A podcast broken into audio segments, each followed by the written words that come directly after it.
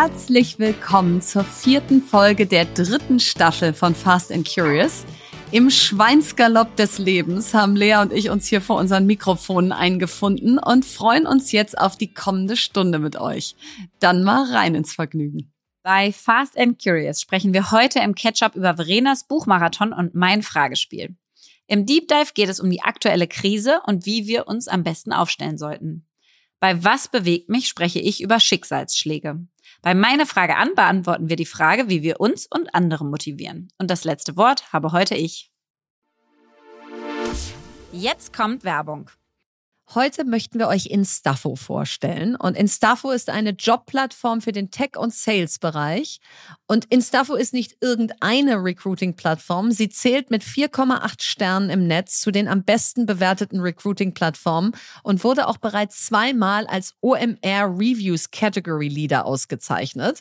Und da wisst ihr ja, wie viele da mitmachen und abstimmen und kommentieren, damit man da in dieser Kategorie gewinnt. Und dank Instafo besetzen Unternehmen auch besonders schwierige und seniorige Tech- und Sales-Stellen in unter 25 Tagen. Und die Plattform ist im Marktvergleich dreimal effektiver, was die Quote von Bewerbung zu Einstellung angeht.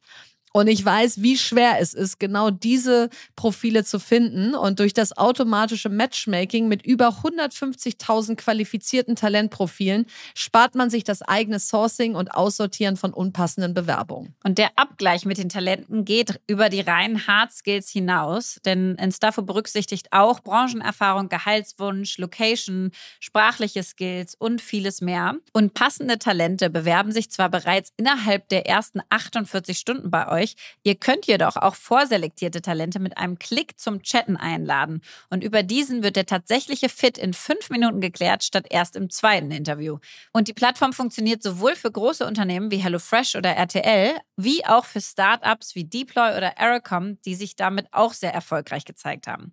Wenn ihr auch gerade eine Vakanz im Sales- oder Tech-Bereich habt, dann zögert nicht und geht auf instafo.com slash fnc instafo, i-n-s-t-a-f-f-o.com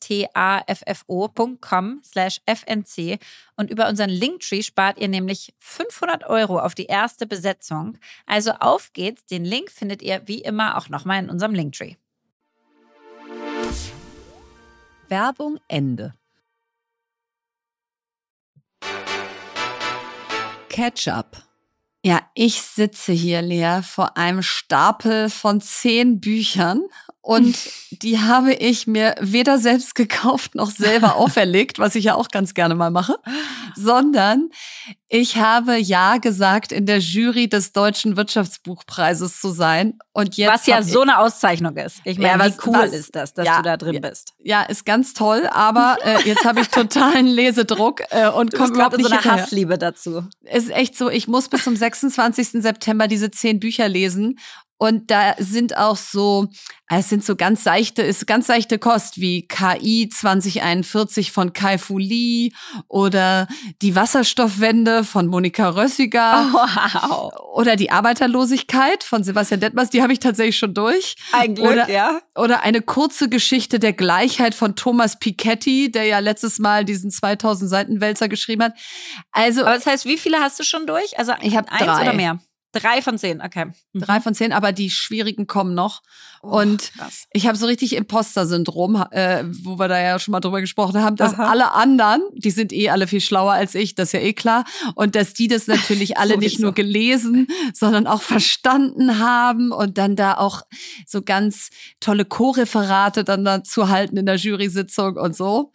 Also, Funktioniert es denn so? Also werdet ihr das richtig miteinander diskutieren ja. oder schickt da jeder seine Top-5-Liste? Nee, wir treffen uns in Düsseldorf und, cool. äh, und, und das wird richtig vor Ort diskutiert. Also da kann man jetzt auch nicht irgendwie sagen, meine Assistentin, du musst jetzt dich mal hier durch zehn Bücher lesen und danach schreibt er mal kurz die ersten fünf Plätze hin. Ähm, und ehrlicherweise, warum habe ich ja gesagt? Weil ich ja mich zwingen wollte. Ja, Natürlich. ich wollte ja diese zehn Bücher lesen Du müssen. liebst es ja auch. Genau, eigentlich liebe ich es ja. Und, wir werden so viel Schlaues von dir danach erfahren. ich meine, und das KI ist der und so weiter ist doch Wahnsinn. Wasserstoffwende kannst du uns dann von vorne bis hinten alles erzählen. Das, ist, der irre. Punkt. Lauft mir nicht nach dem 26.09. über den Weg. Ich rede euch alle an die Wand.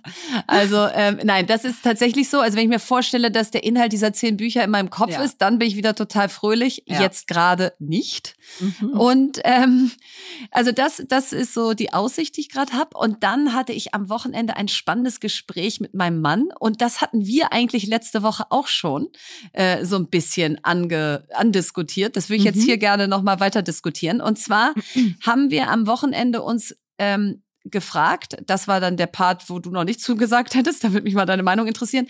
Es heißt ja immer so dieses, also wenn ich mal eines Tages viel Geld habe, dann muss ich nicht mehr arbeiten oder wie cool wäre es mit 50 nicht mehr arbeiten zu müssen oder wie lange willst du eigentlich noch arbeiten, Lea? So, ja? Was ja erstmal eine totale Luxusdiskussion ist, dass man sie überhaupt führt. Mhm. Aber Philipp und ich haben das eben lange diskutiert und sind zu dem Schluss gekommen, wir wollen gar nicht aufhören müssen. Und was ist denn das eigentlich für ein Narrativ? Wenn ich genug Geld habe, muss ich nicht mehr arbeiten, als ob das irgendwie alles wäre, worum es da geht. Und was wir ja besprochen hatten letzte Woche war, wird es nicht viel cooler sein, man würde mal wieder mehr in sich selber investieren und seine eigenen Projekte und dann ist es auch Voll. eigentlich egal, wie viel Geld du hast, weil dann kannst du ja immer mehr neue Gründungen und Projekte Mhm. anstoßen. Und dann ist das ja wie so ein Dauerkontinuum. Also Mhm. da, da, das fand ich irgendwie ganz spannend am Wochenende. Total. Und ich finde auch, wenn man das Gefühl hat, es wird einem langweilig, dann, genau dann muss man wieder in sich investieren So. und in solche Projekte und so weiter, sodass man wieder excited wird fürs Leben. Also Ja. ich, ich glaube krass daran, selbst bei blöden Projekten, dass quasi der Fortschritt an sich dich glücklich macht. Genau das. Also ich bin nie so glücklich, wenn ich das Ziel erreicht habe, manchmal kurz dann, aber Mhm. eigentlich ist das Schönste immer, ein Neues anzustoßen und dann so voranzukommen bei dem Ding. Und das ist ja, wenn du dann sagst, okay, ich habe im Lotto gewonnen und jetzt gebe ich das Geld ähm, nur noch aus, äh, dann das ist ja unfassbar. Muss ja nee, unfassbar und dann macht sein. auch Geld plötzlich krass glücklich, wenn du dir überlegst, was du damit wieder alles Geiles gründen Ja. kannst, ohne in Minute eins zu irgendeinem Investor Ja. zu rennen und zu Ja. sagen, bitte, bitte, bitte gib mir Geld. Nee, danke, ich habe schon mal erstmal selber welches. Ich leg erstmal schon mal selber los. Wie du gerade bei Ten More In. Das ist so. muss doch eigentlich das Ziel des Lebens sein. Es ist gerade fühlt es sich nicht so an. es fühlt sich an wie deine Bücher, nur dass es bei mir Videos sind. Und zwar eins nach dem nächsten. Jede Oh Nacht, Gott. jeden Morgen, jeden Mittag. Ich kenne diese Menschen, die bei uns da vor der Kamera saßen, so, so gut jetzt. In- und Weil auswendig. ich einfach, oh, weil ich diese Videos hoch und runter schneide. Und ähm, natürlich auch genauso Imposter-Syndrom-mäßig, habe ich ja schon erzählt, mir da die größten Sorgen und Gedanken mache, ob ich das so hinkriege, wie ich das haben will und Ja. so weiter. Natürlich ein Glück alles mit Lia zusammen. Ähm, aber ich äh, hatte eine ne witzige Erfahrung und zwar war ich mit meinem, nicht mit Lia, mit meiner jetzigen Mitgründerin, sondern mit meinem vorigen Mitgründer äh, Essen letzte Mhm. Mit Woche. Polly. Also mit Polly, genau. Und es war wieder wunderschön. Wir waren im Borchert, falls man das hier sagen darf. Ich hoffe, es haben wir uns richtig was gegönnt. Ähm, und ich hatte natürlich mal wieder Fragen dabei. Ne? Und diesmal Natürlich. hatte ich ja die äh, Matze Hilscher Fragen dabei, die du ja auch schon Ja. hast, glaube ich. Darf ich das Liegen äh, hier fragen? auch vor mir. Ja. Genau. Und da ist mir wieder aufgefallen, wie sehr ich diese Sachen liebe und gleichzeitig, ähm, dass sie nicht so sind, wie ich das haben will, die Fragen. Mhm. Also mal meine Top-Fragen, äh, sind sonst so ähm, eher amerikanische, also The Voting Game liebe ich, Bad Mhm. People, We're Oh, Not Really. Strangers, die kann man sich alle mal kaufen, alle coole Fragen und alle coole Spiele, aber irgendwann hast du sie auch alle durch. Ja. Und was ich nicht so mag, ist, dass du nicht so die Stimmung des Raumes damit beeinflussen kannst, weil du nicht weißt, welche Frage kommt. Also beispielsweise, Polly hat angefangen, unseren Sitznachbarn zu fragen im Borchert, alle davon. Ähm, wir kannten die also alle zum Schluss sehr, sehr gut. Es war am Anfang unfassbar unangenehm.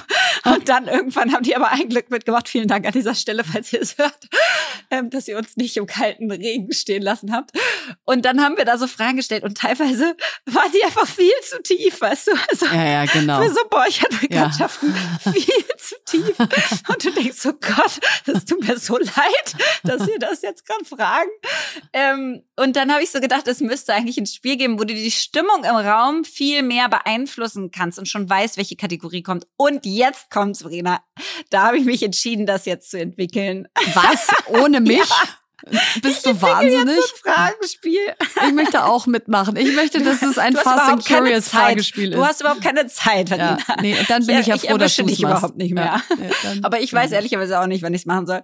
Ähm, nee, mach it, aber mach so it. viel zu, irgendwann äh, legt man sich auf die faule Haut. Nein, es kommen immer 1500 neue äh, Ideen. Ach so, und eine Sache wollte ich auch noch erzählen und da machst du ja leider nie mit, dass ich jetzt wieder Saft faste. Das heißt, ich falls sagen, das kann Bock ja nur Saftfasten sein. Natürlich, ja. falls jemand Bock hat mitzumachen, schön über die Wiesen. Ja. Macht gar keinen Sinn. Fange ich am 17. an und mache eine Woche Saftfasten. Das ist nicht dein Ernst. Dann, und bist ja, du auch auf der Wiesen? Kommt ihr Zeit? auf Instagram? Ich bin ein Glück erst danach. Ach so, okay, dann geht's ja. Ich bin da bei der Bits and Pretzels, mache ich jetzt so einen Tischcaptain noch, weil ich ja zur offiziellen ah, Bits ja. and Pretzels nicht kann.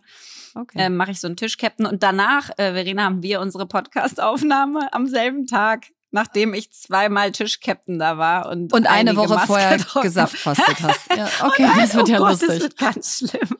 oh, naja, also ich mach's wieder mit Kale Me. Falls jemand mitmachen will, dann guckt bei meinem Instagram äh, drauf, dabei, was auch ey, immer. Guckt, ey, guckt auf mein Instagram drauf, mach ich Saftkur. Ja. und dann könnt ihr mitmachen. Für mich, äh, mir macht das immer viel Spaß und ich bin danach immer eine Woche lang auf jeden Fall gesünder als davor. So, jetzt starten wir in den Deep Dive. Deep Dive. Unser heutiges Thema im Deep Dive Krise und wie halten wir das durch und was lernen wir daraus? Und zum Anfang erstmal wieder ein paar Zahlen, Daten, Fakten. Das erste ist, Venture Capitalists investieren aktuell deutlich weniger im Vergleich zum Vorjahr. Und das sind wirklich krasse Zahlen. Also im zweiten Quartal 2022 haben Wagniskapitalgeber in Deutschland nur noch 2,9 Milliarden Euro investiert. Ein Jahr zuvor im zweiten Quartal waren es noch 7,8 Milliarden, also knapp das zweieinhalbfache. Und das habt ihr auch alle schon gehört. Das Wirtschaftswachstum in Deutschland stagniert. Zwischen April und Juni diesen Jahres legte die Wirtschaftsleistung nur noch um 0,1 Prozent zu. Und führende Ökonomen sehen die deutsche Wirtschaft an der Schwelle einer Rezession, sagt das Statistische Bundesamt 2022. Ja, und die deutschen Unternehmer erwarten zusätzlich noch eine Zuspitzung der Lage. Also laut der Konjunkturumfrage der Deutschen Industrie- und Handelskammer unter 25.000 Unternehmen erwarten ein Drittel in den nächsten zwölf Monaten noch schlechtere Ergebnisse als ohnehin schon. Und der Hauptgeschäftsführer der Deutschen Industrie- und Handelskammer sagte, einen solchen Stimmungseinbruch haben wir in der Industrie bislang nur während der Finanzkrise und beim ersten Lockdown 2020 erlebt. Also es wird nicht besser. Es brennt die Hütte. Ja, und genau um darüber zu sprechen, haben wir uns unseren heutigen Gast eingeladen, und zwar Philipp Dames. Philipp ist seit 2008 ein ganz aktiver Teil der Berliner Startup-Szene als Unternehmer und Investor. 2009 wurde er Teil des Gründungsteams von Zalando und ist unter anderem der Gründer des Shopping Clubs, also der Zalando Lounge. 2012 gründete Philipp den VC Cherry Ventures zusammen mit Christian Mehrmann, wo Verena und ich auch investiert sind. Und seitdem haben sie erfolgreich in Startups wie Auto 1, Flixbus, Flink, Flaschenpost und bei uns auch Amorelie investiert. Und zuletzt haben sie einen vierten Fonds in der Höhe von 300 Millionen Euro aufgelegt. Philipp ist ein aktiver Unterstützer des Ashoka-Netzwerks, welches GründerInnen hilft, Sozialunternehmen auf der ganzen Welt aufzubauen. Und wir freuen uns deswegen riesig, dass Philipp heute da ist. Philipp, wie schön, dass du da bist. Herzlich willkommen. Ja, vielen Dank. Ich freue mich auch riesig. Schön dabei zu sein. Yes. ja, und äh, Philipp, so sehr wir uns freuen, so sehr reden wir heute aber auch über ein ernstes Thema mit dir. Und zwar ist ja irgendwie Krise zum dreifachen Quadrat gerade, egal wo man hinguckt und natürlich auch erst recht am Kapitalmarkt und in der Venture Capital Branche insofern, als dass sicherlich gerade viele äh, Startups Geld brauchen und nicht mehr so einfach bekommen. Wie sehr trifft die Krise gerade eure Portfoliounternehmen oder die Startup-Szene generell? Also was siehst du da gerade? Ja, die Krise ist, ist, ist da, ja. Also die gesamte Startup-Welt ist davon ziemlich betroffen im Moment. Ähm, wir haben ja vorhin kurz schon drüber gesprochen. Ich glaube, die, ähm, die Industrie insgesamt war im letzten Jahr auf einem totalen Hoch. Also wir kommen mhm. von einem extrem hohen Niveau. Es war immer schneller, höher, weiter, neue Runden, neue Investoren, die auf den Markt gekommen sind. Und jetzt sehen wir zum ersten Mal seit ehrlich gesagt langem klare Zeichen von der Rezession. Also alles geht zurück im Moment. Die mhm. äh, Bewertungen gehen zurück, die Anzahl der Runden, die es gibt, gehen zurück. Und man braucht ja eigentlich nur mal einmal äh, an den Aktienmarkt schauen und zu gucken, äh, was ist da seit Anfang des Jahres passiert. Das sieht ja alles auch nicht so wahnsinnig gut aus. Also insofern Ähm, und wenn du sagst, die Runden gehen zurück, ähm, mhm. verlängert sich einfach der Abstand zwischen den Runden. Die, die Gründer und Gründerinnen müssen länger mit ihrem Kapital haushalten. Es gilt wieder Profite erwirtschaften und nicht mehr nur Wachstum. Oder wie verändern sich gerade die KPIs, auf die alle gucken? Ja, wir kommen eigentlich aus einer Zeit, ähm, wo das Geld so ein bisschen aus der Steckdose kam. Das heißt, man ist mhm. einfach zum nächsten Investor gegangen, weil man Geld brauchte. Mhm. Und viele Gründer kennen das auch nicht anders. Also die sind einfach in, in dieser jetzigen Phase mit ihrem Unternehmen groß geworden und die sind einfach nicht gewohnt, dass es schwer ist, an Finanzierung zu kommen. Also vor allen Dingen jetzt die letzten zwei Jahre, ne? Durch also ja, in Corona, ja, als das Geld ja. so günstig war und so. Weil Philipp, als wir beiden aktiv hm. gegründet hm. haben, war das auch so wie jetzt. Also es war total hart und schwer an Geld ranzukommen. Also ich kenne das total. Aber jetzt die letzten äh, Jahre absolut. Verena haben wir ja auch ohne Ende finanziert. Also es war ja wirklich, eine Runde hat die andere übertroffen und die Bewertung auch. Ja, man hat dann plötzlich auch ganz verrückte Sachen gemacht. Alle Fonds sind plötzlich in ganz mhm. neue Gebiete reingegangen. Dann haben plötzlich alle Biotech gemacht. Dann ja. haben Leute wie auch wir äh, und du auch, Lea, äh, Space Tech investiert und so. Es war alles so. Krypto, alles. Ah, was können wir noch machen? Und es mhm. funktioniert ja alles und es ist ja mhm. super. Und ähm, ich glaube, jetzt ähm, sieht man einfach, der Fokus verschiebt sich. Ähm, es geht nicht mehr nur um Wachstum, ähm, Wachstum um jeden Preis ja auch, ähm, weil man natürlich die, dieses Wachstum finanzieren muss und Finanzierung wird sozusagen im Vergleich immer teurer. Das heißt, wenn die Bewertungen runtergehen, muss ich für jeden Euro, den ich einsammle als Unternehmen, immer mehr Anteile abgeben. Ähm, und ähm, Investoren verschieben jetzt tatsächlich den Fokus dahin, wo er eigentlich auch sein sollte, nämlich kann man wirklich ein Unternehmen bauen, was langfristig profitabel wirtschaftet, ähm, was äh, zwar wächst, aber was vor allen Dingen auch profitabel wächst.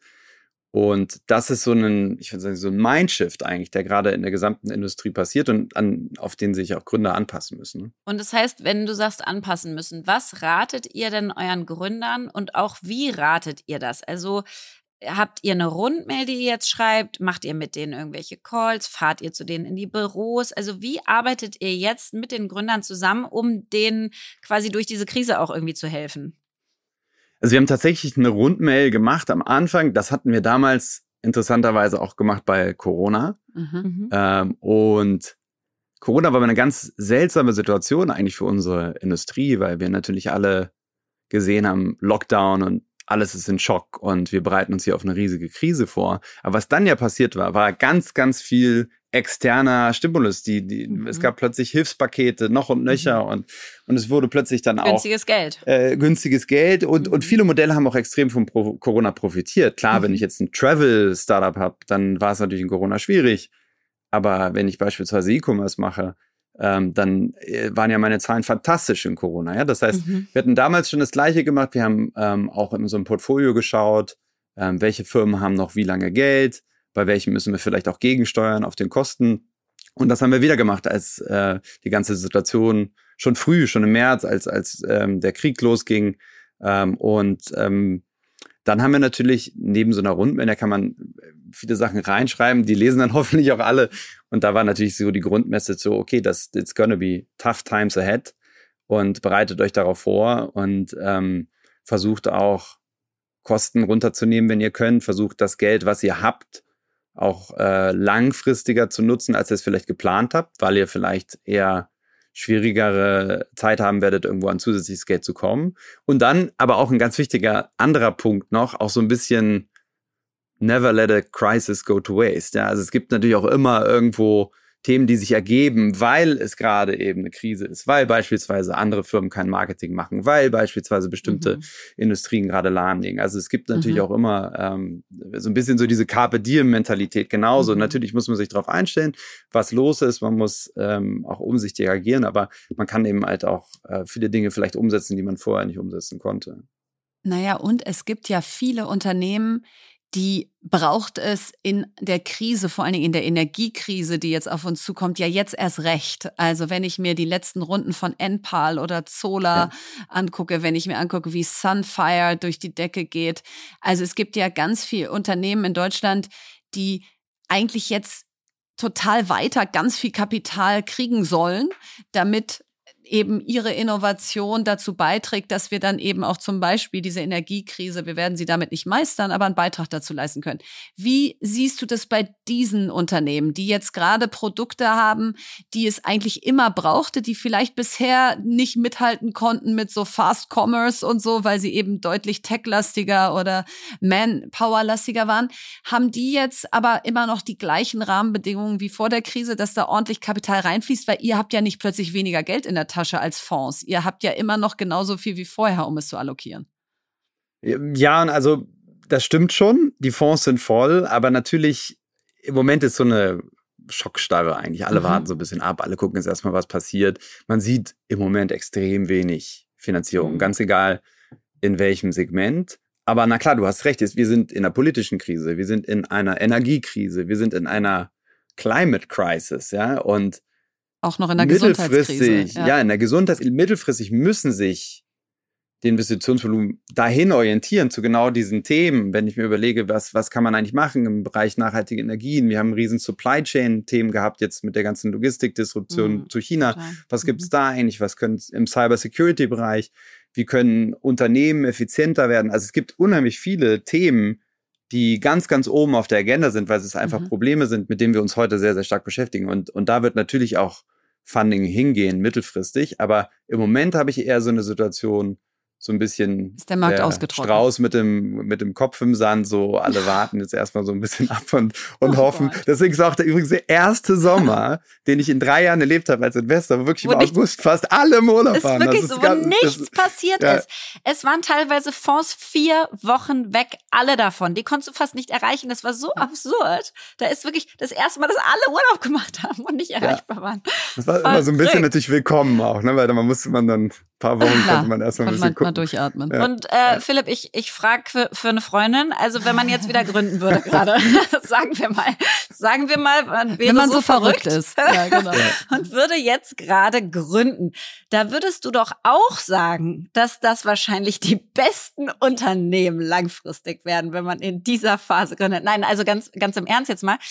Was rätst du Leuten, die jetzt gerade ähm, flirten mit der Idee zu gründen und sich das zu überlegen, Unternehmen aufzubauen? Macht das Sinn? Macht es keinen Sinn? Muss man es ganz anders machen als sonst? Was ist der Ratschlag da?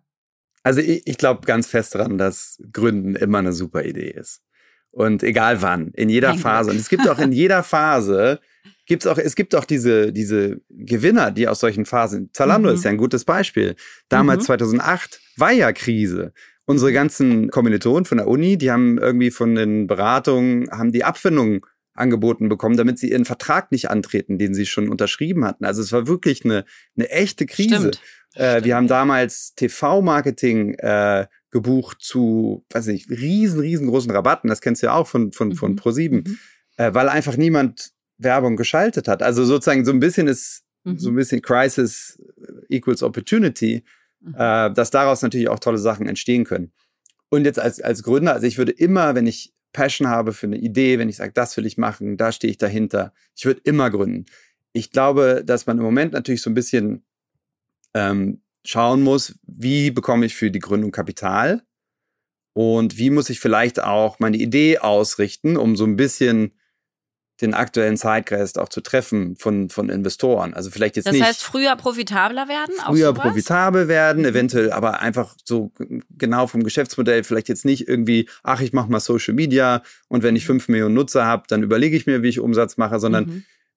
Profitabilität ist ja am Ende kein Startup ist profitabel. Wir haben fast keine profitablen Startups im Portfolio. Aber was halt wichtig ist, sozusagen, wie kann ich profitabel werden? Wie kann ich daraus ein wirkliches dahin. Unternehmen bauen? Ne? So. Mhm. Und dann den Investor, äh, die Investorin davon zu überzeugen, zu sagen, hey, das ist jetzt vielleicht noch nicht profitabel, ich brauche jetzt erstmal Geld, aber ähm, das kann eine super Sache werden, weil wir uns darauf auch fokussieren. Also das, das glaube ich, wird, das ist im Moment im jetzigen Markt einfach noch viel wichtiger als sonst. Es war aber eigentlich schon immer wichtig, wenn man ehrlich ist. Jetzt habe ich so ein bisschen die Sorge, dass wenn du jetzt gerade sagst, wir sitzen jetzt alle wieder Vogelstrauß da und stecken den Kopf in den Sand, beziehungsweise warten einfach erstmal ab, dann ist das ja eine total menschliche Reaktion.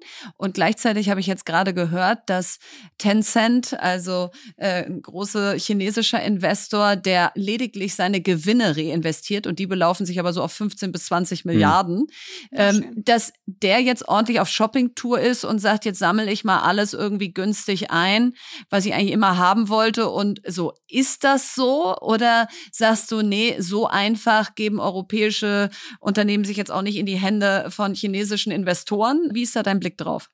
Hm, das ist eigentlich ein, ein spannender Trend, den wir auch sehen. Also auch interessanterweise auch die Amerikaner. Ähm, weil natürlich auch die Akquisitionen in Europa relativ günstiger werden Günstig mit ist, so einem ja. starken Dollar, ne? Weil der Dollar Total. ja immer, also im Vergleich zu der Euro Mhm. geht immer weiter runter. So, das heißt, ich habe quasi so einen kleinen eingebauten Rabatt. Äh, und gleichzeitig haben wir aber jetzt auch noch nicht so die riesengroße Aktivität gesehen, weil äh, die meisten Firmen, die kaufen, die sind natürlich auch an der Börse gelistet und auch die müssen sich auf Profitabilität fokussieren im Moment. Und auch deren Aktienkurse sind natürlich im Moment sehr stark runtergegangen. Das heißt, es ist jetzt nicht so, dass wir so die riesen Shopping-Tour der größten Mhm. Unternehmen sehen. Aber ich glaube, so Tencent ist ein gutes Beispiel, weil die haben halt ein hochprofitables Geschäftsmodell. Ja. Und die können ja natürlich jetzt schon hingehen und gucken so, hm, ja, gute Firma, hat jetzt vielleicht nicht den äh, Businessplan getroffen oder konnte irgendwie die nächste Runde nicht raisen, stehen so ein bisschen mit dem Rücken zur Wand und dann kann ich natürlich opportunistisch eben solche Firmen auch kaufen und dann kommt es, wenn du gesagt hast, werden die verkaufen oder nicht, kommt halt natürlich so ein bisschen drauf an, ob du Alternativen hast oder nicht. Ne? Wenn du am Ende verkaufen musst, weil niemand mehr investiert, dann kann natürlich auch so sein, dass, dass, es, dass wir da ein paar Sachen in Europa sehen, die dann eben an solche Investoren gehen. Und apropos never waste a good crisis, womit wir ja alle nicht sa sagen wollen, dass es gut ist, dass eine Krise da ist, sondern einfach, wir müssen trotzdem weitermachen. Lass sie, lass sie also zumindest äh, irgendwie positiv nutzen. Was sind denn so Branchen oder Industrien oder Geschäftsmodelle, die du jetzt spannend findest oder die jetzt neu aufkommen oder die ihr euch jetzt stärker anguckt? Ja, wir haben gerade ja schon kurz darüber gesprochen. Also ich glaube, dieser ganze Bereich Climate Tech, ähm, Mhm. nachhaltige Energien, ähm, Supply Chain, ähm, alles, was so um diesen ganzen Thema Effizienz geht, weil wir, wir werden einfach die nächsten Monate sehen, dass Unternehmen, aber auch Konsumenten äh, sparen müssen. Ja, und, und was sind eigentlich Produkte, die dabei unter Umständen helfen? Also gibt es ähm, Software, ähm, die die Effizienz bringt im Unternehmen. Solche Themen werden, glaube ich, nach wie vor ziemlich gefragt werden. Was, glaube ich, schwierig wird, ist so dieses klassische Consumer-Internet, wie wir ja auch groß geworden sind, ne? irgendwie so Zalando, Amorelie. Mhm. Mhm. Ich glaube, da muss man einfach sehen, Konsumenten werden auf die nächsten Monate gesehen weniger zur Verfügung haben, ähm, aufgrund von Energiepreisen, aufgrund von Inflation und so weiter. Das heißt, diese Geschäftsmodelle werden Anführungsstrichen am ersten dann auch leiden. Das sieht man ja auch jetzt schon teilweise an den Firmen, wenn die ihre Zahlen berichten. Äh, also die börsengelisteten Firmen, aber auch teilweise unsere Firmen, dass da, dass da natürlich die Umsätze auch ganz schön zurückgehen im Moment. Und gibt schon erste Schätzungen für die Branche, wie viele Startups pleite gehen werden? Oder hängt das auch ein bisschen davon ab, wie lange diese Krise jetzt dauert? Mein Bauchgefühl ist, äh, dass wir da länger mit beschäftigt sein werden, als wir das jetzt gerade denken. Ähm, was, was ist da so intern eure Prognose, wie viel ihr auch nachschießen müsst bei euren bestehenden Portfoliounternehmen, bevor ihr dann auch einfach wieder in nächste investieren könnt? Mhm. Also ich glaube, das, was du gerade gesagt hast, ist super, super spannend und wichtig, weil das betrifft eigentlich alle Fonds. Wenn ich von draußen weniger Geld reinbekomme, dann muss ich mir automatisch mehr auf, auf innen sozusagen fokussieren. Das Ja. heißt, die meisten Fonds, die, die ähm, shiften gerade so ein Stück den Fokus auf das bestehende Portfolio Mhm. und schauen da, was sind wirklich die, die richtig guten Firmen, die wir selber einfach dann weiterfinanzieren, weil es für die halt schwieriger ist, aus dem, ähm, aus dem Geld zu bekommen. Und ich glaube, also am Ende muss man natürlich sagen, 90 Prozent aller Startups failen. Das wisst ihr ja. Also sozusagen die Wahrscheinlichkeit, dass man, dass Was man halt hat, trotzdem ist hart ist zu hören, ehrlicherweise, Ja. ne? Weil Aber das war also schon immer so. Das hat recht. nichts Ja, aber die letzten ja. zwei Jahre war aber das die nicht letzten so. Jahre Ja. hat sich nicht so angefühlt. Und das ist Hat halt selbst für uns als wirklich Business Angels, die richtig aktiv sind, finde ich, ist es trotzdem wieder schockierend zu sehen und zu merken, auch jetzt du realisierst ja die grade, ersten. Ja. Nee, wirklich. Also ich, ja. natürlich weißt du, das ist doch ein Unterschied, ja, ob du was theoretisch weißt oder ob du es praktisch erfährst. Ja. Und wir haben jetzt die ersten auch in unserem Portfolio irgendwie Firmen, die einfach, ähm, ja, die Downrounds machen müssen, die, die keine Finanzierung oder sehr große Finanzierungsschwierigkeiten gerade haben. Und sorry, aber das haben wir ja jahrelang nicht gehabt. Ja, ja, also wir sind das da war so irgendwie so echt, so funktioniert so, Startup, ja, krass, ja, Sachen gehen pleite, ja. Sachen gehen pleite. Genau. Ähm, und im Moment ist, ja, ich glaube, letztes Jahr war es natürlich auch in Anführungsstrichen vielleicht ein bisschen zu einfach, weil mhm. man wirklich für jedes Thema irgendwie Finanzierung Total. bekommen kann. Aber Total. was man halt sehen wird, und wir gehen schon davon aus, dass sehr, sehr viele Firmen auch die nächsten 18 Monate nicht überstehen. Was aber der Unterschied ist mhm. zu vorher, ist, Startups ähm, äh, failen ja ganz oft früh, weil man einfach merkt, hat halt einfach nicht funktioniert.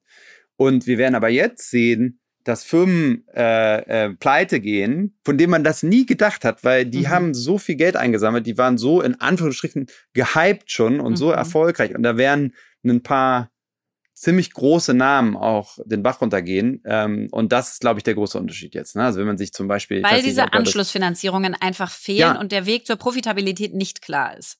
Ja, und weil das, das Niveau so hoch ist, auf dem mhm, diese Kosten. Firmen waren. Du hast ja, ja irgendwie mhm. Unicorn after Unicorn und mhm, irgendwie total. auch äh, teilweise mit sehr, sehr wenig Umsatz trotzdem riesen, riesengroßen ja. Bewertungen. Und dann hast du auf der anderen Seite so Firmen wie Klarna, die, die, die haben eine Downround gemacht, also quasi eine niedrige Bewertung als die letzte von mhm. über 85 Prozent, ja, ist die Bewertung zurückgegangen. Ja. Und wow. da sind super Investoren drin. Sequoia hat jetzt Total. die Runde gemacht. Ähm, aber das ist die neue Realität auch. Ne? Und, und da muss man natürlich irgendwo auch gucken, was sind dann wirklich die Firmen, die auch das Backing haben, dann vielleicht auch mit einer Downround weiterzumachen.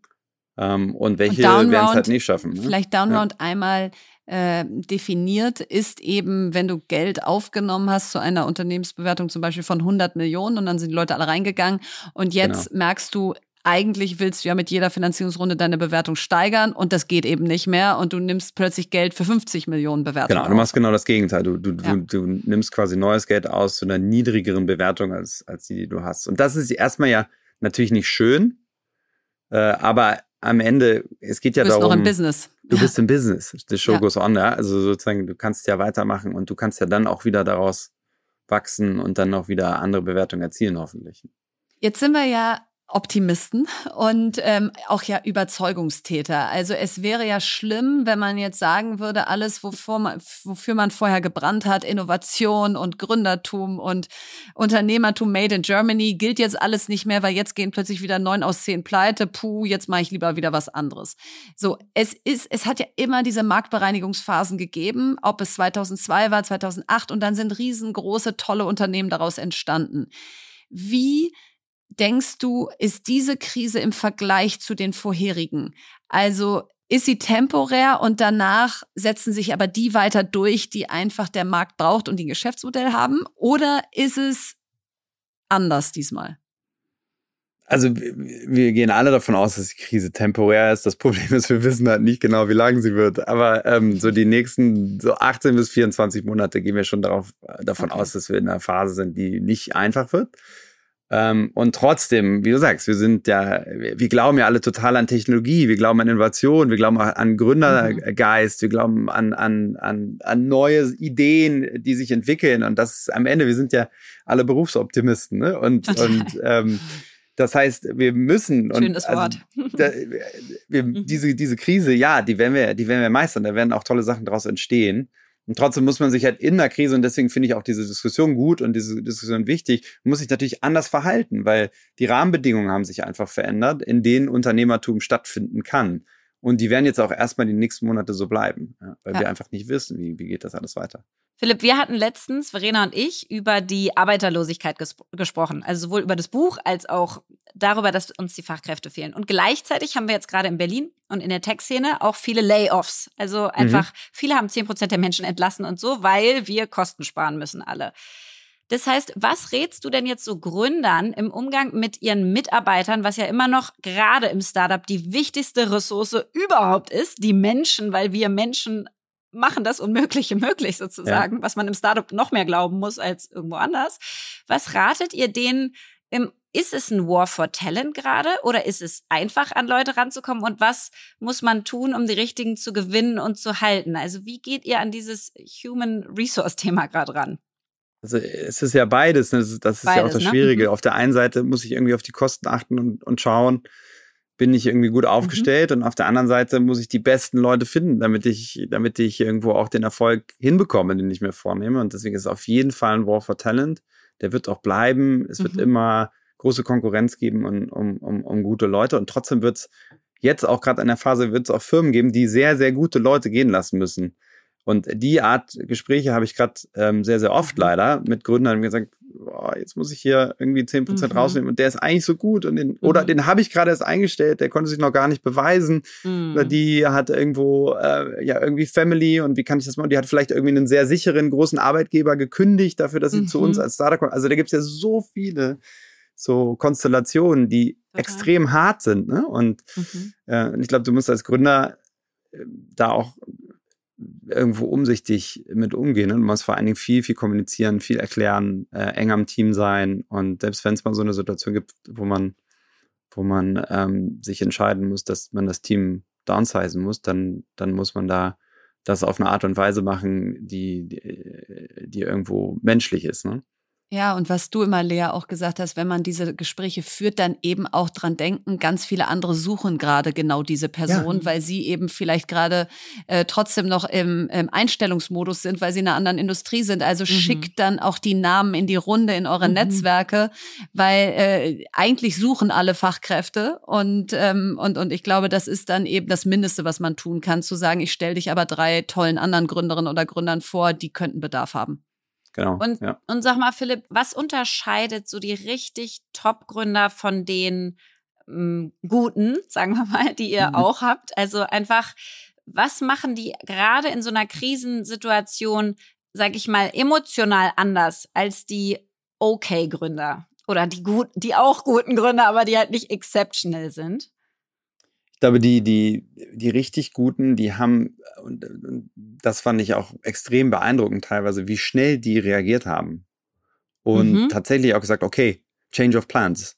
So, mhm. das ist eine neue, das ist ein neues Umfeld, wir müssen es anpassen Ego und wir müssen Seite. schneller versuchen. Und dann am Ende, je, je radikaler oder je schneller mhm. ich handle und ähm, und eben auch und so ein bisschen aus dieser Komfortzone rausgebe. Ja, genau. Mhm. Die, ich, das ist ja hart, in, egal was ich mache, ob Voll. Strategie ändern, äh, Kosten sparen und so weiter. Ist, da hängt ja so viel dran. Und da glaube ich, da unterscheiden sich die sehr guten Gründerinnen äh, und Gründer von den, von den guten, dass sie eben das irgendwie noch schneller realisieren und irgendwie umsetzen. Jetzt haben wir ganz viel über die Unternehmen gesprochen und auch die Unternehmer, was die anders machen würden und auch wie ihr mit denen agiert. Merkst du das für dich in deinem privaten Verhalten auch schon? Also hast du angefangen, anders zu investieren, mehr zu diversifizieren, mehr Liquidität äh, vielleicht zu halten, eure Kosten als Familie runterzuschrauben? Also ist natürlich ja. jetzt eine persönliche Frage und du musst äh, sagen, wie viel du davon beantwortest, aber sozusagen mich interessiert trotzdem, hat das eine Auswirkung auf dich selbst schon? Ja, ja, schon. Also ähm, ich glaube, das eine ist, dass man sich vernünftig diversifiziert, ne? dass man einfach nicht irgendwo, also wir haben natürlich die letzten Jahre und mein, fast mein gesamtes Geld ist irgendwie in Cherry drin oder in irgendwelchen anderen Startups. Ja. Also ich bin natürlich hoffnungslos leider auch überallokiert in Tech. Völlig, ja. völlig überallokiert, ja. Aber ich habe jetzt schon angefangen, wenn es mal eine Gelegenheit gibt, hier und da mal ein bisschen ein paar, paar Chips vom Tisch zu nehmen, dann, dass man das dann auch irgendwie überlegt und macht, auch wenn es mhm. vielleicht jetzt nicht zu dem Preis ist, von dem man irgendwie letztes Jahr noch dachte, hey, das Ding ist schon so viel wert, total, damit äh, total. Äh, kaufe ich mir mal, äh, weiß ich nicht, eine Wohnung. Ähm, sondern so ein bisschen zu gucken, Liquidität jetzt zu haben, ist auf jeden Fall sinnvoll, ne? weil es wird auch wieder Gelegenheiten geben, wo es gut ist, wenn man investieren kann. Ne? Und auch als mhm. Angel übrigens. Ne? Wenn, also es wird jetzt, gibt bestimmt ein paar Firmen im Portfolio, mhm. wo es sich vielleicht lohnt, jetzt sogar auch nochmal nachzulegen, gerade wenn vielleicht die Bewertung jetzt nicht ganz so verrückt ist, wie, letztes, wie sie letztes Jahr mhm. gewesen wäre. Also insofern das so ein bisschen zu managen, finde ich auf jeden Fall richtig. Und dazu mal eine Frage. Also ich frage jetzt auch für eine Freundin, wenn man jetzt mhm. in so einem Venture Capital Fonds investiert ist und jetzt dachte man eigentlich, die sieben, acht Jahre, die ihr da investiert, sind jetzt vorbei und jetzt fließt das Welchen Geld mal langsam zurück. Welchen meine ich denn nur? Und jetzt ja. fließt das gar jetzt nicht fließt zurück. Es aber nicht. Und ja. man hat selber auch Liquidität. Und, und, und man, so, gibt es eigentlich so einen Zweitmarkt für Venture Capital Anteile, wo eben jetzt Investoren, die sagen, ich habe aber gerade viel Liquidität und ich würde eigentlich gerne günstiger günstiger bei Venture Capitalisten einsteigen in deren bisherigen Vintage-Fonds. Gibt es da so einen richtigen Zweitmarkt? Habt ihr da gerade vermehrt Anfrage? Äh, wie ist das? Gibt's, ja, ja, es gibt so einen Zweitmarkt oder Secondary Market, sagen wir. Ähm, den gibt's eigentlich, natürlich, den gibt's für Startups sowieso, ähm, aber den gibt's auch für Fonds. Ähm, der ist aber natürlich auch logischerweise mal abhängig vom Marktumfeld. Das heißt, wenn, wenn du jetzt in so einer Phase verkaufst, wirst du wahrscheinlich einen höheren ähm, Abschlag, Abschlag ja. auf den Buchwert des Fonds hinnehmen müssen, als wenn du das irgendwie vor sechs Monaten gemacht hättest. Aber das gibt's. Also sozusagen, es gibt immer auch die Möglichkeit dann. Das Problem bei Fonds ist natürlich, sind extrem langfristig. Und ähm, das heißt, dein Einsatz, dein Investment ist immer relativ lange gebunden. Aber das ist bei Startups ja grundsätzlich so. Es gibt ja kaum einen Fall. Ich meine, Amorelie ging irgendwie relativ schnell. Ich weiß wie lange, wie lange habt ihr Yippie, gebraucht? Fünf Jahre. Ja, fünf Jahre, das ist wahnsinnig Und ihr wart schnell, draußen ja. nach dreien. Also ihr wart Ja, äh, ja, ja genau. Stimmt. Die, die, Investoren konnten dann raus oder mhm. sind dann bei ProSieben raus. Mhm. Ähm, das ist aber nicht die Regel. Die meisten Sachen dauern ja sieben, acht, neun, zehn Jahre. Ne? Mhm. Und ähm, insofern ja. Und sag mal, jetzt gibt es ja viele, die sagen, es ist so ein bisschen eine Zeitenwende. Ja, jetzt will ich das gar nicht völlig überhöhen, aber es wird schon so darüber gesprochen, dieses immer wieder auf Wachstum gehen und so weiter, Umsatz und Gewinn, ist das überhaupt noch der richtige Gradmesser? Und de facto versuchen wir ja alle eigentlich so ein bisschen Zukunft vorherzusagen oder irgendwie mit Unsicherheit umzugehen. Also wir versuchen so viel wie möglich einfach von Experten uns Dinge anzuhören und dann natürlich uns irgendwie unseren eigenen Reim drauf zu machen. Aber ist auch klar, dass irgendwie keiner hat irgendwie die, die Kristallkugel aktuell. Nee, die hat keiner und deswegen äh, ja, wird das, glaube ich, wirklich spannender, die nächsten 18 bis 24 Monate zu sehen, was passiert da. Und wie du ja auch gesagt hast, da sind ja auch dann bestimmt wirklich große Namen dabei, wo man gedacht hat, die sind too good to fail. Und jetzt sieht ja. man eben, dass du äh, ja, dass du das eben einfach immer erst sagen kannst, wenn Unternehmen dann auch wirklich sich langfristig am Markt etabliert haben. Aber, und das ist ja, glaube ich, unser aller Schlussappell, es gibt so viele Geschäftsmodelle, so viele Industrien, die einfach gebraucht werden für die Zukunft, auch allein um die Klimawende zu schaffen. Denn, äh, denn allein nur mit unserer Verhaltensänderung wird das schwierig. Und insofern ja, wünsche ich euch viel Erfolg, dass ihr die Stars auch weiterhin findet und dass ihr gegen andere äh, VCs im, in den Runden auch zum Zug kommt. Denn wir können nicht in den guten Zeiten immer sagen, Unternehmertum ist langfristig und Unternehmertum baut Dinge für die nächsten Generationen. Und wenn dann mal irgendwie kurzfristig die Hütte brennt, dann rennen alle weg. Also deswegen, we're here to stay. Und insofern sprechen yes. wir hoffentlich noch sehr oft mit dir in der Zukunft, lieber Philipp. Ja, Danke, dass gerne. du da warst. Hat mich gefreut. Jetzt kommt Werbung. Ja, heute möchten wir euch Sage vorstellen und das ist ein global führender Anbieter für cloudbasierte HR-Software, der sich darauf spezialisiert hat, KMUs dabei zu helfen, ihre Geschäftsprozesse zu vereinfachen und zu automatisieren. Und ich als Gründerin, aber viele von euch äh, Geschäftsführer, Führungskräfte kennen das, kann das total nachempfinden, weil wir wollen natürlich unsere Mitarbeiter wir wollen tolle Leute einstellen, wir wollen sie dann befähigen, einen super Job machen zu können. Und das alles braucht aber viel Bürokratie und viel administrativen Aufwand und Arbeit. Also zum Beispiel das ganze Bewerbermanagement, dass man sich ordentlich meldet, dass man weiß, wie viele Menschen sich auf welche Jobs beworben haben, wo die gerade in dem ganzen Bewerbungsprozess stehen. Dann das Thema Reisekosten mit unseren ganzen Mitarbeitern. Wir hatten gerade eine riesen Feedback-Cycle in unserem Unternehmen. Auch das muss nachgehalten werden. Die Daten müssen irgendwo hinterlegt werden, sodass ich da wieder darauf zugreifen kann.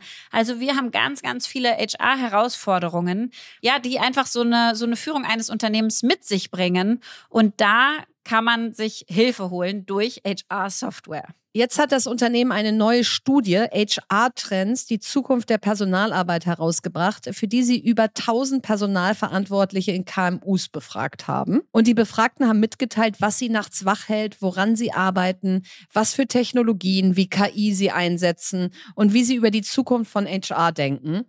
Um da mal ein paar Insights mit euch zu teilen. 98 Prozent der Befragten macht ihre Arbeit Spaß, denn sie sind in den HR-Bereich gegangen, um etwas zu bewirken. Also das ist doch schon mal richtig schön.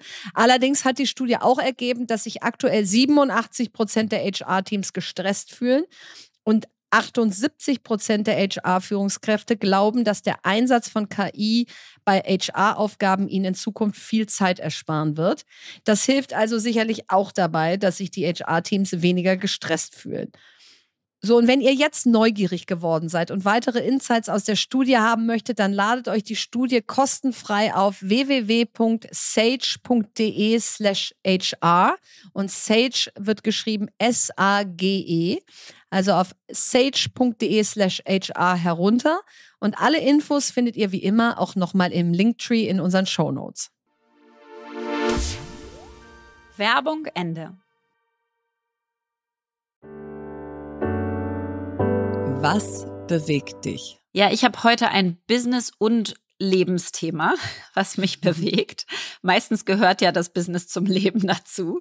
Absolut. Und, ähm, und zwar hat mich das wirklich richtig ergriffen und tut's auch immer noch. Ich bin noch gar nicht fertig mit den Gedanken rund um das Thema. Ich habe letzte Woche ähm, Tamara Schenk getroffen mhm. zum Mittagessen, die du auch kennst. Du hast ja auf mhm. ihrer COA-Konferenz gesprochen dieses ja. Jahr. Und zwar ist das eine quasi ähm, HR-Karrieremesse, so OMR für ähm, HR, eine, ein Festival, eine Karrierefestival für Frauen. Und das hat sie gegründet, Chor.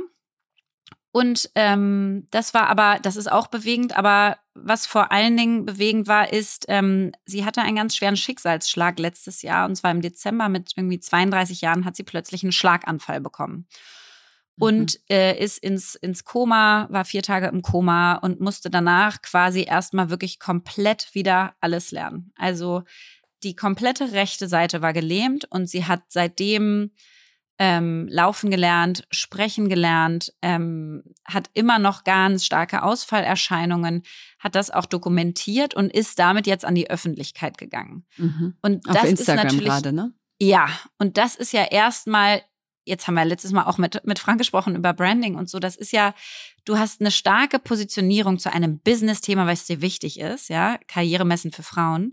Und dann dich zu entscheiden mit so einem verletzlichen, tiefen, emotionalen, ja. sensiblen ja, was auch noch nicht abgeschlossen Thema, was, ist, ne? was, wo sie noch ja. voll drin ist, rauszugehen, ist erstmal einfach unfassbar mutig. Ähm, und dann hat mich das so bewegt, weil ich ja zum einen auch selber schon echt Herausforderungen hatte und auch noch habe, sozusagen gesundheitlich, habe ich auch schon ab und zu ja mal angesprochen, aber sind hier kein Thema, ist ja ein Business-Podcast ein Glück. ja, und, aber sind halt auch echt sind tiefgreifend, ne? Ist halt nicht so, ja, Lea hat gerade ja. mal ein bisschen Knieschmerzen, Nein. sondern sind ja nee. richtig lebensverändernd. Also die auch, aber ja. ähm, da gibt's auch andere und, und die kennt auch mein, mein ganzes Umfeld, kennt die, aber ähm, ich habe das halt auch schon im Freundeskreis einfach erlebt. So das erste Mal vor, was war es, so fünf Jahren circa, da ist ähm, eine Freundin von mir schwer erkrankt. Und ich habe damals, und das wollte ich eigentlich sagen, das Buch von Sheryl Sandberg gelesen, ähm, Option B. Und die hat ja mhm. ihren Mann verloren mit zwei kleinen Kindern, ganz überraschend im, im Urlaub und hat dann darüber ein Buch geschrieben. Und auch da habe ich schon gedacht, wie krass, das ist die COO von Facebook. Die hat so eine klare Positionierung, das ist eine Geschäftsfrau und jetzt schreibt die über das Schlimmste, was ihr in ihrem Leben widerfahren ist, mhm. Option B und wie sie mit, mit der Trauer umgeht und wie sie bewältigen kann. Und erstmal fand ich das so beruhigend und das ist bei Tamara jetzt auch so, dass äh, mir, man merkt an der Stimme, dass ähm, mich das so mitnimmt, dass, dass wir uns das trauen. Also, mhm. dass einfach ähm, das Teil des Lebens sein darf. Auch Teil der Wirtschaftswelt. Auch Teil ja. der Wirtschaftswelt und Teil der Realität einfach.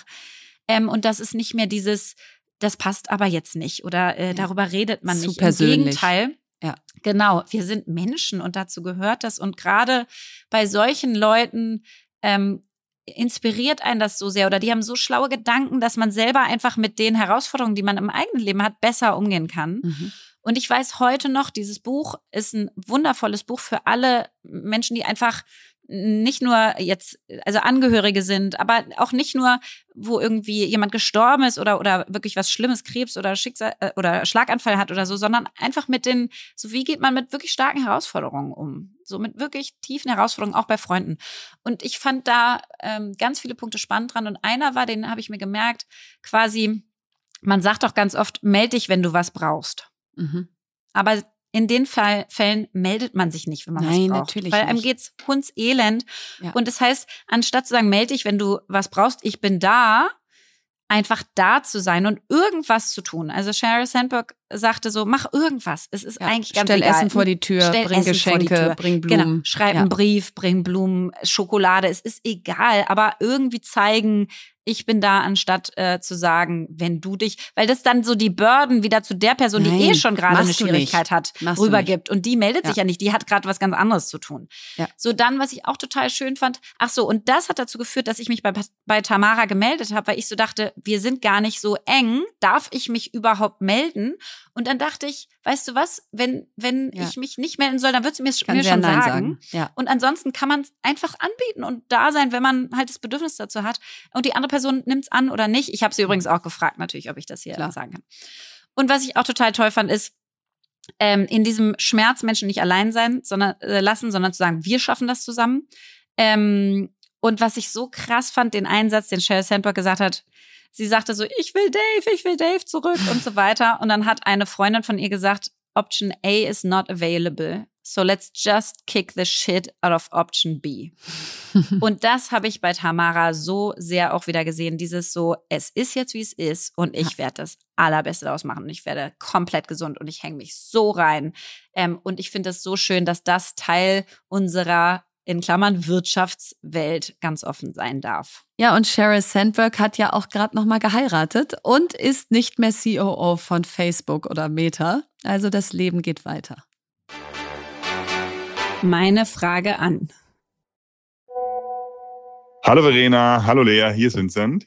Mir ist in den letzten Folgen nochmal aufgefallen, wie motiviert ihr immer wirkt. Und da kam bei mir die Frage auf, wie motiviert ihr euch eigentlich selbst und wie motiviert ihr andere? Ja, das finde ich eine schöne Frage, denn das ist ja schon ein Riesenthema. Wie motiviert man sich immer wieder und vor allen Dingen auch bei den Themen, die einen auch manchmal nicht so viel Spaß machen? Und ich fange mal vielleicht an, wie motiviere ich mich selber?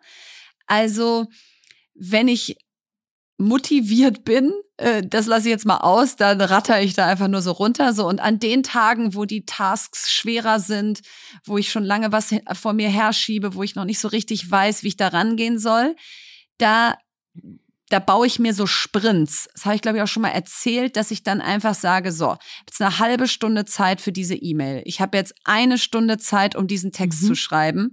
Ich darf jetzt bis 11.30 Uhr nichts anderes machen, als dieses Buch zu lesen oder so. Und dann schreibe ich mir das so richtig auf und setze einen Timer und dann mache ich mir so Noise Cancelling ähm, Ohr, Ohrwürmer hätte ich fast gesagt Ohr, so Kopfhörer äh, in die Ohren und dann ist Ruhe im Karton und dann wird das abgearbeitet und manchmal mache ich mir auch so geile Kinderspielbrücken aus. Wenn ich das jetzt schaffe, darf ich mir ein Eis kaufen gehen. Oder wenn ich das jetzt schaffe, darf ich ein Kinderriegel essen. Also äh, das, das wenn es so richtig schlimm ist. Und, ähm, und andere motiviere ich eigentlich am liebsten, und das wäre jetzt auch mal von mir selber weg, weg sozusagen extrahiert, indem du in Vorleistung gehst. Also ich folge am liebsten anderen und bin motiviert, was mit denen zusammen zu reißen, wenn ich das Gefühl habe, die brennen selber. Und die, die, arbeiten ordentlich daran und die sind Feuer und Flamme. Ich tue mich schwer mit Führungskräften oder Leuten, die sagen, wir haben jetzt eine Deadline, wir müssen jetzt alles geben bis Freitag und dann habe ich aber so das Gefühl, die ziehen nicht mit. Also deswegen nehme ich mich da immer wieder in die Pflicht, so Leading by Example zu machen und wirklich voll Teil des Teams zu sein und nicht zu sagen, ihr anderen jetzt sprinten bis Freitag und ich habe gerade mal Pause. Und das haben wir auch schon oft gesagt, bring da Energie rein, ja? Also begeister die Leute, sag ihnen, warum das jetzt wichtig ist, äh, was wir dann äh, für ein Ergebnis haben, wie wir das kommunizieren, wie sie ja, auch nach voll. außen Teil davon sind, damit man auch nicht das Gefühl hat, man ist da so Arbeitsfleißbienchen und äh, liefert dann irgendwas ab und, und für mhm. den oder die ist das dann super, sondern dass man so das Gefühl hat, das war ein Teamerfolg und da hatte man richtig Bock mitzumachen. Und ich finde, das ist ähm, sowas von wahr. Es gibt ja von dem Autor von Der kleine Prinz, mhm. Antoine de Saint-Exupéry oder wie auch immer man so spricht. äh, mein schönes Französisch. Ähm, gibt es ja diesen, äh, dieses wundervolle Zitat. If you want to build a ship, don't drum up the men to gather wood, divide the work and give orders. Instead, teach them to yearn for the vast and endless sea. So und ich finde, das kann man sich so richtig genau so vorstellen. Ja, dieser, ja. dieses so, äh, du, du musst ihnen Lust machen auf dieses Abenteuer, auf dieses Meer, auf dieses Tiefe, ja. auf das, was da kommen wird und so. Ähm, und ich finde, das passt gut zu der Folge, die wir auch mit äh, Frank aufgenommen haben. Dieses Wofür, wofür, wofür. Also, mhm. wofür machen wir das eigentlich? Und das muss die Menschen, die mit dir arbeiten, irgendwie auch bewegen. Das muss ein Teil ihrer Identität sein oder dessen, was sie ja. in ihrem Leben so erreichen wollen. Ja, und ist ähm, deine krasse Verantwortung als Motivator, ne? das klar zu machen. Ja. ja. absolut. Und da auch zu gucken, wo ist der Connect? Die ja. müssen nicht alle genau so dein Thema haben, aber die müssen Teile davon haben, die sie zu ihrem eigenen Thema machen und verstehen, was ihr Beitrag auch an dem ganzen Großen ist. Weil dann hat man auch Spaß daran. Und ich finde, wenn man es dann noch schafft, diese Menschen so einzusetzen, dass die quasi ihre Stärken ausleben dürfen in dem Beitrag, dann schaffst du es wirklich, ähm, dass, dass einfach alle an einem Strang ziehen, dass alle motiviert sind. Und ich bin schon so jemand, der auch in einem Feedback-Gespräch, wir machen ja ganz, ganz viel Feedback, mit den Leuten, mit denen ich arbeite. Und da mhm. reden wir jedes Mal darüber, was nervt dich gerade? Was sind Themen, die dich richtig nerven, die dich richtig Energie kosten? Was, was willst du überhaupt nicht machen? Und jedes Mal gucken wir uns die an und schauen, wie kriegen wir die weg automatisiert. Entweder sind sie bei der falschen Person, also jemand anders muss sie machen, oder es gibt Teile, die kannst du automatisieren und die sollte einfach mhm. gar keiner machen. Mhm. Und für mich selber ist es so, dass ich äh, dir da ganz ähnlich bin. Ich baue mir auch so komische Eselsbrücken mhm. und so kleine mhm. Krücken, dass ich Sachen schaffe. Ähm, wenn ich auf Sachen Lust habe, mache ich so, mache ich das so, ich will dann und dann live gehen mit meiner Gründung jetzt und dann zieht mich das schon genug. Da muss ich gar nicht mehr tun. Da habe ich ja. dann Bock, da mache ich Nachtschichten und so. Das, das kommt ganz automatisch. Ja. Aber ich habe richtig viele Sachen wie Reha gerade und so ein Blödsinn, das ich überhaupt nicht gern mache, wo ich mich so gegen wehre, wo ich richtig kämpfe jeden Tag. Und da mache ich es einfach total banal. Ich habe mir jetzt wieder die 15. quasi so Habit App runtergeladen. also diese Gewohnheitstracker-Apps. Gerade nutze ich OnRise. Keine Ahnung, ob die besonders cool ist oder nicht, aber sie funktioniert gerade noch. und dann mache ich einfach dieses bescheuerte Abhaken. Also ich habe mir gut. da meine Ziele aufgeschrieben und jeden Tag hake ich es einfach da durchgerattert. Gemacht oder nicht. Und genau. Und das funktioniert irgendwie auch. Das war sie schon wieder, unsere neue Folge. Und äh, was uns wirklich wichtig ist, ist, dass alles, was ihr uns schickt, wird hier gelesen von Lea und mir. Wir antworten auch meistens und wir nehmen uns das wirklich zu Herzen. Und das leider nicht immer. Wir schaffen es echt nicht immer. Ja, Manche rutschen durch. Aber wir, ja, wir sind da schon sehr gut. Nee, wir sind da schon gut. Ich setze dich auch nicht immer CC. Also vielleicht weißt du auch gar nicht, wie, wie viel ich antworte. Und das Spannendste überhaupt, was äh, sich hier ergeben hat, wir haben ja in der zweiten Staffel mal über Estland gesprochen, Lea. Da hast du ja dich so positiv ausgelassen darüber, mhm. wie digital dieses Land ist und wie weit die vorangeschritten sind bei vielen Themen. Und da hat sich dann tatsächlich danach eine tolle Gründerin gemeldet, die da totaler Local ist. Und die hat jetzt Lea, Philipp und mir, den haben wir auch noch eingepackt, mhm. einen zweitägigen Knallertrip nach Tallinn im November äh, kuratiert. Und das finde ich einfach unfassbar toll, liebe Lilly. Wir freuen uns schon riesig, haben keine Ahnung, was da auf uns zukommt.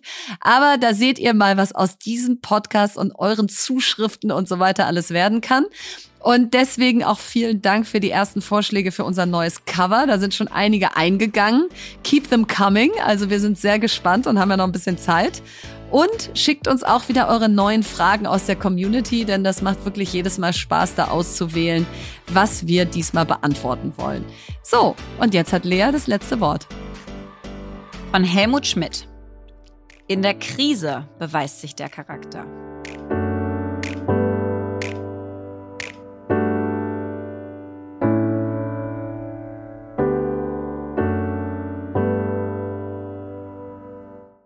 Dieser Podcast wird produziert von Podstars